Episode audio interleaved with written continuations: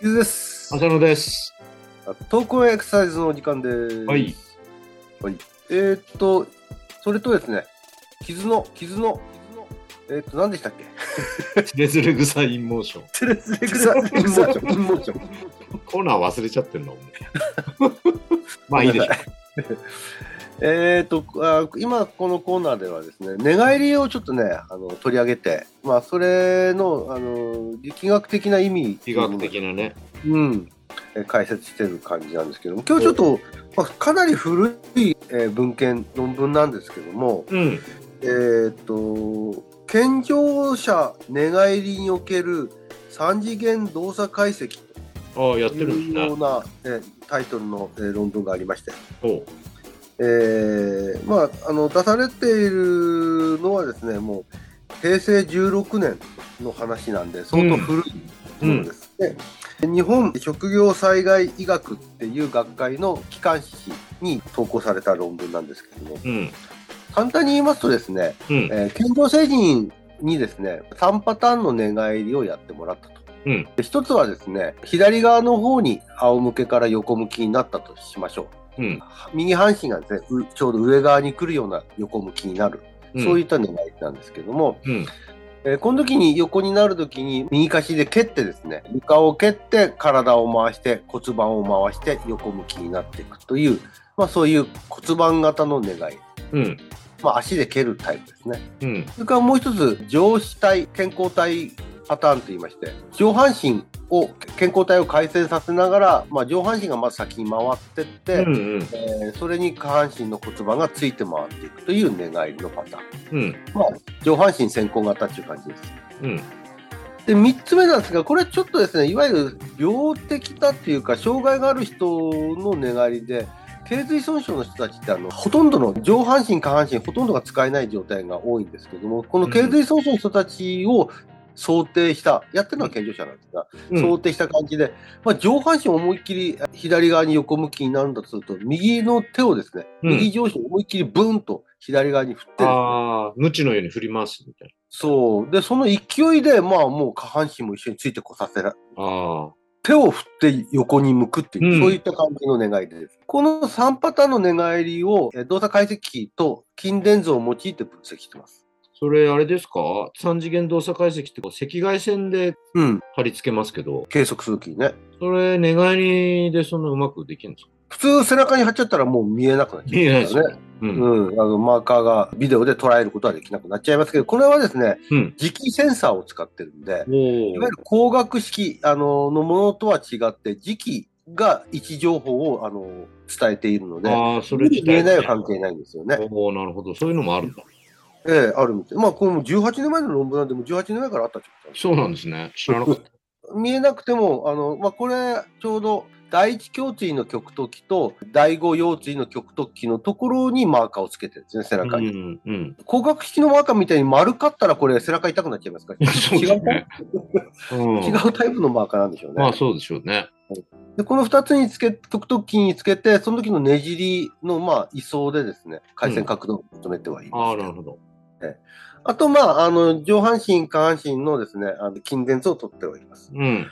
で、結果なんですが、はい。えっ、と、まず、脊柱の回線可動域に関して言うと、うん。足で蹴るタイプのうん寝返り、実はですね、過去の論文だとか、いろんな報告から見ると、このパターンが一番寝返りパターンとしては多いようなんですよ。うんうん。大体ですね、まあ文献にも言うんですけども、8割弱ぐらい、7, 7割から8割ぐらいはですね、うん。この、あの、寝返りパターンで横向くことが多いみたいです。寝返りするなこると。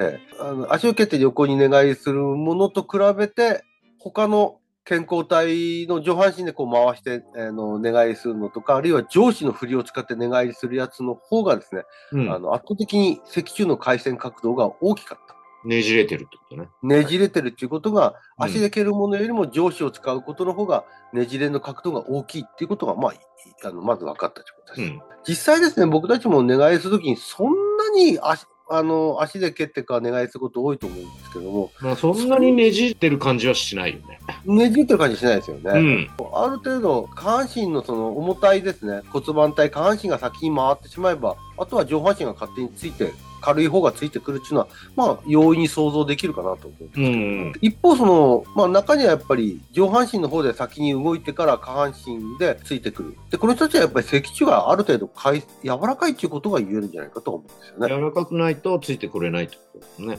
そうですね。回らないってことだね。他の文献でもそうやってお願いする人たちがいることはいるんですけども、これはやっぱり体の柔らかさを持ってる人たち特有のものなのかもしれませんね。やっぱり何はともあれ可動性ですかね。ええうん、で、当初ですね、あのん予想ではその上司をブーンと振って寝返りする、いわゆる頸髄損傷の方を想定した寝返りが、最も脊柱可動域が大きいだろうとさ最初想定してたみたいな、あのは予い、想してたみたいなんですけども、うん。ここはですね、あの、もう一つのその、健康体の方を一緒に回していくやつと比べて、有意差はなかったみたいですね。ああ、差はね。うん。えーただ、まあ、上司使うものっていうくくりで言うと、上司を使うもの、この2つのパターンは、下半身のものや脊柱の可動域が、まあ、大きく、えー使われてるってことは言えたと思います。うん。頸髄損傷の人たちが寝返りするためには一つはその脊柱の可動域がないとなかなかその寝返りに持ってこれないんじゃないかっていう推測がつくわけです。うん、そうですね。実際僕もそういう経験したことありますね。高齢になった方で体が硬い人を、その、ブンと振るような練習してたけど、なかなか体がついてこないんだよね。うんでもう胸郭も硬いし、だからもう上半身自体が一体化しちゃってるんで、なかなか回ってくれないっていうか、うん。そういうので、こう、まあ、起き上がるための寝返りをしようと思ってたんですけど、なんとか自分で起き上がってもらうために。だからなかなかそれはやっぱり、振り回してもこう肘が曲がっちゃったり、大きくこう、円運動をこう完成力として利用するとかっていう、まあ遠心力的に。うんそれ、はなかなか難しかったですね。中途でこう頸髄損傷を起こしてしまった人たちその起こす前までは寝返り多分ちゃんとしてたんだとは思うんですけどうも、ん。その中途でその損頸損に頸髄損傷を起こしてし人してしまった人たちがその後寝返りできないっていうものの一つに実は今まで寝返りしてたパターンがそれほどあ脊柱のですね可動うん回線可動域を求められる寝返りじゃなかったがためうん。うに、ん。こんなにねじれなくたっても横に慣れてたんですけどもうん。頸髄損傷になって手で、えー振って寝返りしようとするとうん。より強くですね今まで以上に可動域をちゃんときちんと確保しないとうんこれはやっぱり寝返り動作に持ってこれないことを示唆している可能性ありますやねっぱ。り初動の力がやっぱり足りなくなっちゃうんだよね。可動域だけでのことでこう説明はつかないことも多いんだと思うんですけども、うん。その寝返りが完遂できれるかどうかってで、いうまあ、柔らかい方が少ない力で回れますよね。そうですね。うん。まあ、今回、まあそういったことは一つ言えたということ。うんでもう一つ、あの、筋電図からの結果で言うとですね、はい。下半身骨盤体でああの地面、えーを蹴って回る人たち願いパターンはですね、まあ、当たり前ですけど大腿直筋だとかいわゆる下肢の筋の活動はあの他の2つのパターンよりは、まあ、高かったことは当たり前なんですけどもうん。上半身の方で回れる2つのパターン、まあ、健康体パターンとそれから上肢に振り回すパターンこれはですねあの大胸筋の活動がですねどどちらもはい。高まってる。しかもこれ面白いことにですね、うん。振る側の方の大胸筋の活動が高いのは、まあ、当然、簡単に推測できるんですけど、うん。下側になる方の、反対側の方の大胸筋もですね、うん。あの同じように高まってたというふうに言えるみたいです。これ、あれですか、姿勢のポジションっていうのはかなり厳密に規定してるんですかそれとも割とフリーに、例えば左の下になる手を脇につけとくのか、広げとくのかでだいぶ違うじゃないですか。ああ、うん。そういうのは特にうんと、こ言及さのれてない。僕が持ってる論文の中では、そこまでの細かい規定はですね、書いてはいな書いいんてではすいない。うん。あ細かいっていうのは、その、下になる手の側の方の規定は書いてないんですけうんど、ある程度、規定はしてるんじゃないかなとは思う。うんうん。じゃないとちょっとあちこちに自由にやったら、それで変わっちゃう感じだ。うん。まあね。まあ、いずれにしても反対側の大胸筋も収縮してたと。そう。で、そこで思うのは、まあ、振ってる方側が活動するのはわかるとして、下になってる側っていうのは、例えば体を引き寄せようとする、その肩関節の内転活動っていうんですかね。うん。そういった動きで、こう、体をですね、下側になる方の、えー体幹をですね、床面に引きつけようとしてるんじゃないのかなっていう、ああこの論文の中でもそういった予想を書かれてるんそでうすね、そういうのもあってね、ポジションどうなってるのかなってちょっと気になったんですけどね。うん。うん。まあそういう意味で言うと、その、回っていく側だけじゃなくて、支えてる下になる側の方の体の使い方っていうのも、力をこう、生成するっていう意味では重要なファクターなんだうんな、うんうん。感じまさあせました。協調動作っていうんですかね。うん。うん。その動きが、ここではその他の脊柱のですね、例えば側屈だとかは見てませんけども、例えば胸椎のえー屈曲やあるいはえー胸椎のですね、何かのこの形を変えることに寄与してるのかもしれませんし、体幹の側屈を作ろうとしてる働きにもなってるのかもしれないし、うん。下側になる方の体の使い方っていうのも、まあ、重要性を示唆してる気はします。これでまた気になったの前にも言った言ってたと思うんですけど脳梗塞とかによっていわゆる肩麻痺っていうんですか、うん。まあ、例えば左に回ろうとした時に右側に麻痺があったりするとうん。またさっきのお話からしても足で蹴るわけにもいかないし手回すわけにもいかないからうん。起き上がりづらいですよねそうなんですよ。あ起き上がりづらいっていうか寝返りしづらい麻痺側にはね、麻痺側の方が沈んでるんで、麻痺側には寝返りしやすいんですよね。左側の方が力出せるからねそう。で、それはいいんですけど、ただ、そうすると肩があの痛くするだとか、いろんな問題出てきちゃうんですあとそっこから起き上がることができないですよそねう。麻痺側が横向いちゃうんでね。うん、だからなかだなかか当ら然、起きようとすると、そのいい方、検測側の方に向かって寝返っていかないとなかなか起きづらいっていうのなんだけど、そっち側に行くために、じゃあどういった力源があるのかって話にうなる。ん、ある程度こう使えると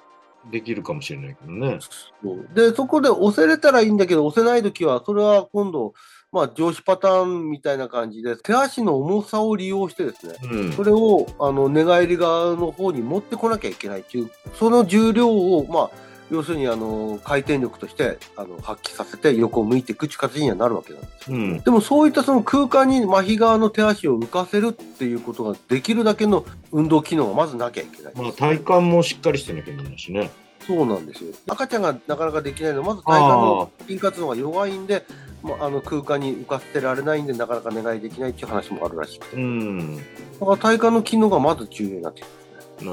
で当然ですけど、手足を持ちがえる持ち上げる側の麻痺側のその運動機能、うそんこも重要になってくうん、る。なんで、それがないとなかなか横になれないなれないし、横向くためにはその機能を導き出していくっていうんですか、誘導していかなきゃならないということになってうん。